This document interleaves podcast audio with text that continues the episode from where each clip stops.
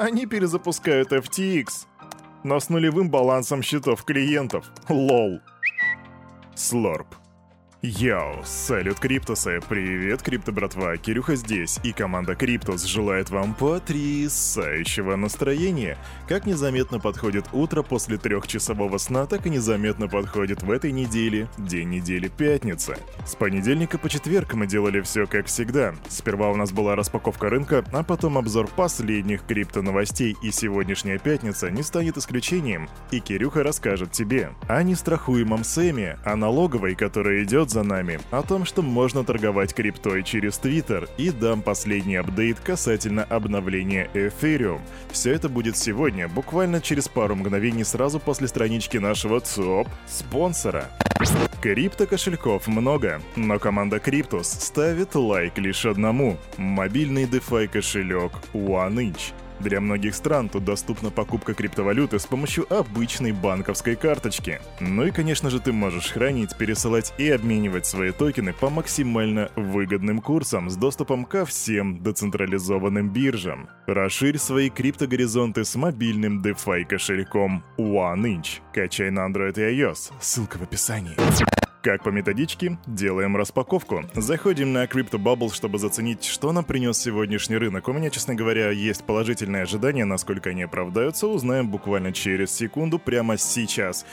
И да, мои ожидания меня не подводят. У нас из всего, из всего крипторынка буквально может быть в минусе только FTT токен, который вчера рос больше всех остальных на 90, даже возможно плюс уже 100 с чем-то процентов. Ну и есть еще один небольшой минусующий пузырик, который называется QNT. Все остальное это дичайшие плюсы. Arbitrum, да, не Arbitrum, а Arbitrum, прошу заметить. Arbitrum плюс 27%, XRD плюс 16,2, Rocket Pool плюс 19,1 и WOO. Кстати, я не знаю, что такое WOO, надо будет сделать свой research, плюс 14,2%. Very good, very nice. Заходим на CoinMarketCap и смотрим сегодня котировочки биткоина. Биткоин, м-м, вкусняшка, 30 732 доллара, это 2% за сутки. А эфириум, дорогие друзья, крипто-братья и крипто-сестры, возрадуйтесь, ибо сегодня эфириум пробивает отметку, вернее, он пробил ее еще вчера в 2000 долларов, а сегодня он стоит дикие 2114 баксов, это плюс 10 и 30 36% за сутки.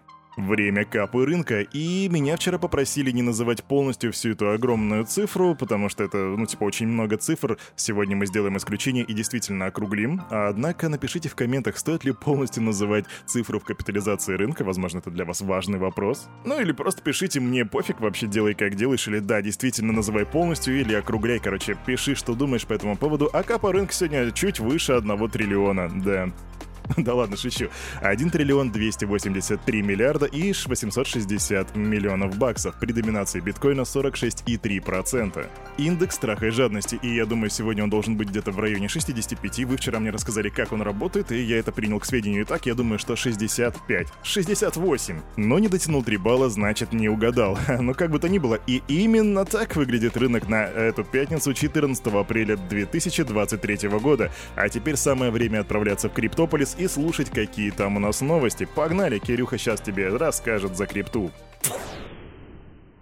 Знаете, прошло уже больше трех месяцев с того момента, как я переехал из Сочи в Волгоград, и Волгоград вообще очень сильно отличается от того, что было там. Однако сегодня у меня прям ностальгия, у меня за окном натуральный шторм. Ветер, косой дождь, люди бегут, крыши домов трещат просто как полено, короче, у меня прям ностальгия. Волгоград, что с тобой? Ты на себя сам не похож. О, у нас Daily Digest превращается в новости погоды. Да, скамчик, кстати, ты зашел и стало душно, поэтому открой форточку. Окей, с чего бы нам сегодня начать? Я думаю, что это будет Россия, Россия, еще раз Россия, потому что новостей из России у меня сегодня аж раз, два, три штуки. Новость номер один. В МВД России сообщили, что следователи завершили предварительное расследование уголовного дела в отношении бывшего системного администратора криптобиржи VEX, она же бывшая BTC-E. Он обвиняется в присвоении имущества в особо крупном размере, и ведомство пока что не называет имени подозреваемого, но уточняет, что это стало первым в стране уголовным делом о присвоении средств криптовалютной биржи. Это, можно так сказать, будет прецедент. И, кстати, эту новость любезно предоставляет РБК, и также их эксперт говорит, что этот человек может быть Александром Белюченко, он же Александр Иванов, тут уж фиг разберешься, извините.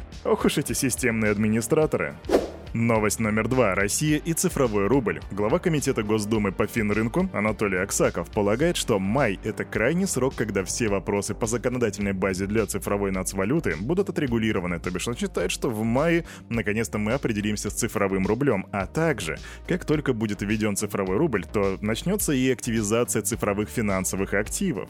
Я думаю, что тема цифровых финансовых активов активизируется, когда у нас появится цифровой рубль. У нас имитирована цифра примерно на полтора миллиарда рублей, и это очень мало, я ожидал большего. Взаимодействуем активно с теми, кто занимается выпуском цифра, и многие из эмитентов этих активов ждут появления цифрового рубля.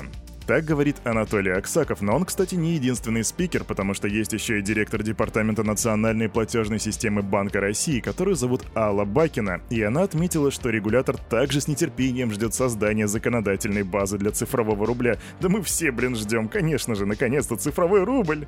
У нас уже сформирована вторая волна, порядка 19 банков. Обращения есть и от других кредитных организаций, которые получили всю необходимую документацию и готовы реализовывать этот функционал на своей стороне. Так заявляет Бакина. В общем, крипто-братья и крипто-сестры, что это значит? Это значит, что в мае, по идее, у нас уже должен, должна быть сформирована законодательная база, а это значит, что первое и второе чтение этого закона должны произойти уже вот-вот в апреле. И цифровой рубль придет в наш дом. Господи, как же это стрёмно-то звучит, а? В особенности на фоне последних новостей касательно госуслуг, но никакой политики здесь. Как бы вот вам инфа экономическая, идем дальше. Третья новость из России и градус накаливания здесь просто становится критически максимальным. Федеральная налоговая служба Российской Федерации начала рассылать письма держателям криптовалют, запрашивая информацию об их владении и транзакциях. Об этом сообщили ребята из ForkLog, потому что с ними связался представитель сервиса Bitok на основании поступивших в службу поддержки обращений. По данным сервиса Биток, письма получили физические лица, которые совершали операции с криптовалютами в течение последнего и предыдущего года. Из 365 опрошенных сервисом владельцев цифровых валют свыше 60% заявили, что налоговая служба предпринимает меры для привлечения их к ответственности. А коммерческие банки, в свою очередь, заявляют, что ФНС и Росфинмониторинг активно выявляют факты уклонения от подачи отчетности. Со мной лично связались представители ФНС и попросили подтвердить ряд операций по доходу и расходу, в том числе и за 2021 год. Так отмечает основатель сервиса Биток Дмитрий Мачихин. Фу, да, цифровой рубль, налоговая, Viva la Regulation. Думаю, тут излишне давать какие-либо комментарии. Идем дальше. Переходим из России в Америку, и там суд отказал в доступе к страховке на 10 миллионов долларов экс-главе FTX Сэму Бэнкману Фриду, который хотел использовать ее для покрытия судебных издержек. Тем не менее, судья Джон Дорси заявил, что Сэм может повторно подать ходатайство после того, как выполнит все необходимые условия.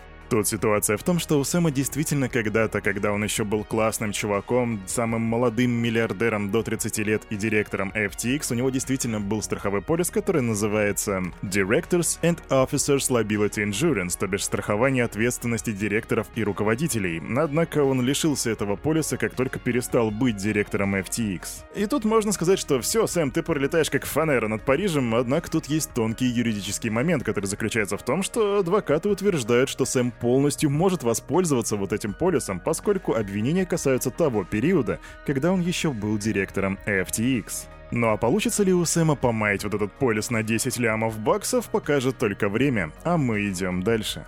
Все еще Америка, и тут новость, которая не особо касается криптовалют. А, отписка, отписка. Так, окно открой, да?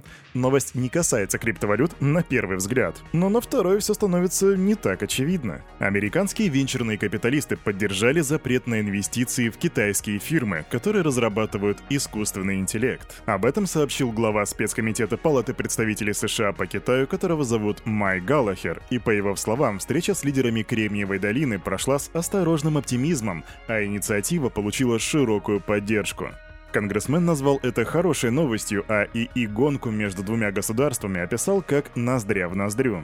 Я на самом деле вышел из того дня с осторожным оптимизмом в отношении того, что мы могли бы ввести разумный контроль над потоком американского капитала в Китай, что позволило бы нам не финансировать в собственное уничтожение и потери в великой гонке ИИ. Так заявляет Галахер. Великая гонка ИИ. И звучит громко, и скорее всего это так и есть. Окей, но all in all, а какое отношение все это имеет к криптовалютам? Ну вот смотри. У нас есть две сверхдержавы. Одна из этих сверхдержав, Китай, только что пересмотрела свое отношение к блокчейну. И у каждой из сверхдержав есть свой искусственный интеллект. А теперь идем дальше и подмечаем тренд того, что искусственный интеллект все больше и больше приходит в блокчейн, как раз который Китай поддерживает.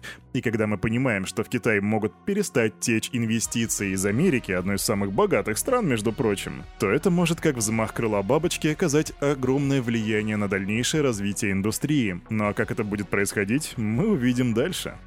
Новости криптопроектов и быстро новость. Наконец-то Uniswap Wallet запустились на iOS. Э, Apple одобрил этот кошелек у себя на устройствах, так что теперь каждый владелец, счастливый обладатель яблочного устройства сможет заюзать Uniswap Wallet. Кирюха, ты рассказываешь не всю правду. Ну да, действительно, Apple пока что одобрили кошелек только для некоторых стран, и я не знаю, доступен ли он в России. А, а давайте я прямо сейчас проверю, потому что у меня есть iPhone, да, вот-вот-вот, а я крутой, если что. Вот сейчас зайдем в App Store и посмотрим.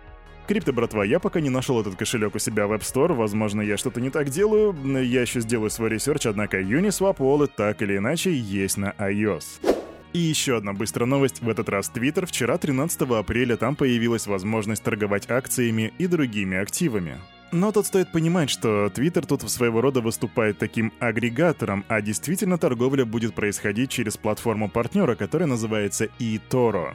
И проблемка в том, что да, там есть акции, вроде как были криптовалюты, однако сейчас криптовалютные тикеры перестали отображаться и сейчас заявляют, что мы постараемся как можно быстрее решить эту проблему. И интересный момент в том, что партнером Twitter стал не Binance, не Kraken, не Coinbase, а стал eToro, о котором вообще мало что известно. Однако платформа очень такая, скажем так, старенькая, она 2007 года, то есть по некоторым меркам это максимальная надежность. И вот вопрос, а какой интерес был Илону Маску вкладываться именно в эту платформу? Возможно, какой-нибудь пакет акций, если вы понимаете, о чем я.